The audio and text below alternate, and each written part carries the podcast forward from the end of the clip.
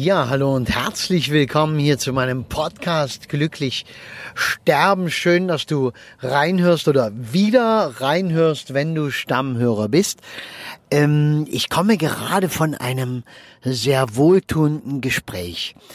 Äh, wohltuend, ja, vielleicht kannst du dir es wenig vorstellen äh, wirst vielleicht, wenn du ähm, nicht so mit dem Thema dich befasst, glauben, ja, ein Trauergespräch für eine Trauerrede, das heißt, die Angehörigen haben gerade jemand verloren und äh, müssen dann noch über denjenigen quasi reden. Und das tut alles furchtbar weh und das ist schlimm. Und ähm, so ist es manchmal, aber eben nicht immer. Und äh, klar ist auch immer ein bisschen Schmerz dabei, aber, und das ist das Erstaunliche daran, über einen Verstorbenen reden tut gut. Auch wenn du dabei heulen musst, wenn es dir dabei ähm, so quasi auch mal das Herz zusammendrückt und äh, unangenehme Gefühle kommen, trotzdem tut es gut, weil das ist sowieso da in dir. Es kann sich nur nicht ausdrücken, weil es gibt keine Situation, wo du es ausdrücken kannst. Bei der Beerdigung ist es oftmals so und äh, dass man es ausdrücken kann und eben auch schon beim Trauergespräch. Aber weißt du, das Schöne an dem Gespräch, was ich jetzt gerade erlebt habe, da ging es um einen äh, 92-jährigen Mann, was ja schon mal ein schönes Alter ist, und äh, seine 90-jährige Frau, die äh, selbst natürlich, der es auch nicht mehr so gut geht, ja, mit der saß ich da und natürlich dem Sohn von ihr. Und äh, das Schöne, das was mir so gut getan hat, ist, dass diese alte Frau ja vieles nicht wusste, weil sie hat es schwer mit ihren 90 Jahren alles noch genau zu benennen, zu sagen, war etwas in dem Jahr oder war es 20 Jahre später? Äh, wie hing alles zusammen? Es war also äußerst schwer, sich zu orientieren für sie und, und der Sohn war so ganz geduldig und äh, hat gelächelt, hat einfach zugehört, hat ihr die Zeit gelassen. Ich kann sowieso Zeit lassen. Das ist meine Mentalität. Ich bin ja der Zuhörer und äh, werde da ja keinen Druck machen.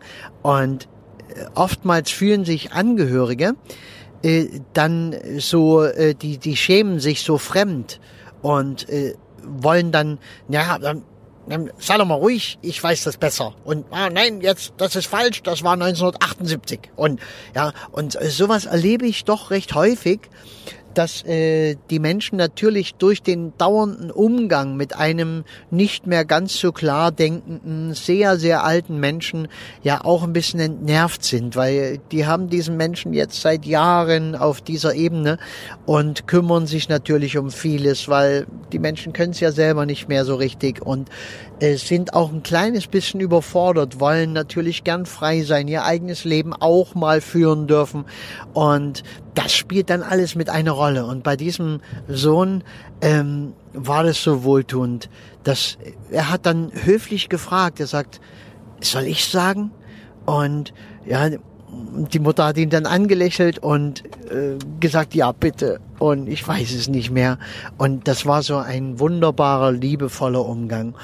Und das erzähle ich dir natürlich nicht einfach so aus Spaß, damit du hier gut unterhalten wirst, sondern weil auch du natürlich die Möglichkeit hast, deine Welt ein Stück schöner und besser zu machen, indem du mit einbeziehst, dass es diese Phase im Leben gibt, diese Phase im Leben vielleicht deiner Eltern, Großeltern, äh, wen immer es da auch betreffen mag. Und es wird diese Phase auch in deinem Leben geben. Und da gibt es so bestimmte Gesetzmäßigkeiten in unserem Leben, die äh, zum Beispiel diese eine Gesetzmäßigkeit der Resonanz, äh, wenn du so wie du selbst umgehst, so wird's wahrscheinlich dann auch mit dir passieren. Das ist, denke ich, ein guter Ansatz, weil deine Kinder sehen das ja genau so. Die nehmen genau diese Energie nehmen die mit, die äh, wissen das dann schon, wie du mit deinen Eltern umgegangen bist. Und sie werden dann, wenn sie in diese Rolle hineingeworfen werden, weil das sucht sich ja keiner aus, diese Betreuer, Pfleger, Versorgerrolle der Eltern, die kommt einfach im Leben so auf uns zu. Und dann ist man da halt drin, schleichend. Das geht ja ganz sachte los und dann wird das immer mehr und immer mehr und immer mehr. Und ja, und wenn die dann da drin sind, werden die sich erinnern und werden die Erfahrung aus der Erfahrung schöpfen, die sie gemacht haben. Weil wir äh, kopieren im Leben ja im Grunde genommen nur.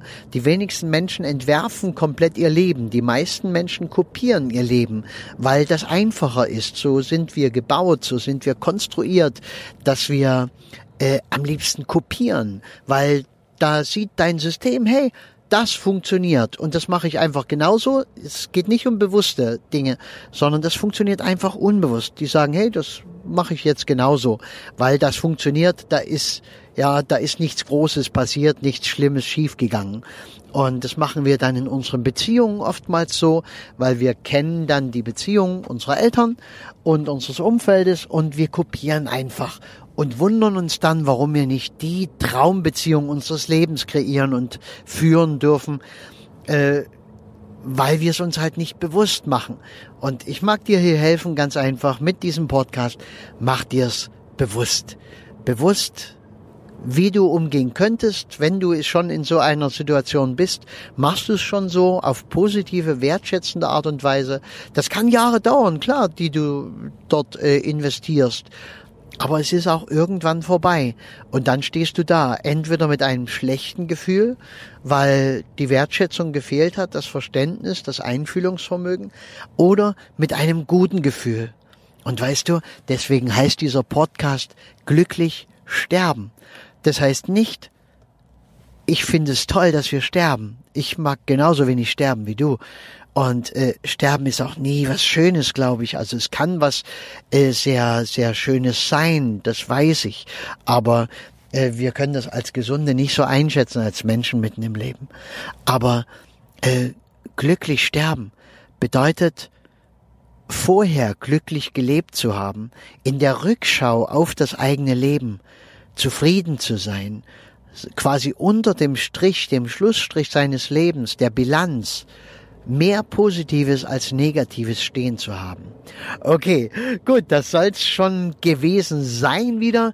Ich danke dir, wenn du hier reinhörst. Bin froh, wenn du wieder dabei bist. Verbreite das. Äh, vielleicht kannst du den einen oder anderen dazu bewegen, auch meinen Podcast zu hören. Äh, mir macht's nicht mehr Arbeit, aber mir macht's riesig viel mehr Freude, wenn immer mehr Menschen das hören. Und wenn ich auch mal so eine Frage bekomme, weil jemand einen Sterbefall hat, eine Rede halten möchte, äh, natürlich äh, überlegt, vielleicht sogar an diesen Berufen zu arbeiten, dann bin ich ja auch da und freue mich auch da sehr. Das ist, macht mein Leben ein Stück wertvoller.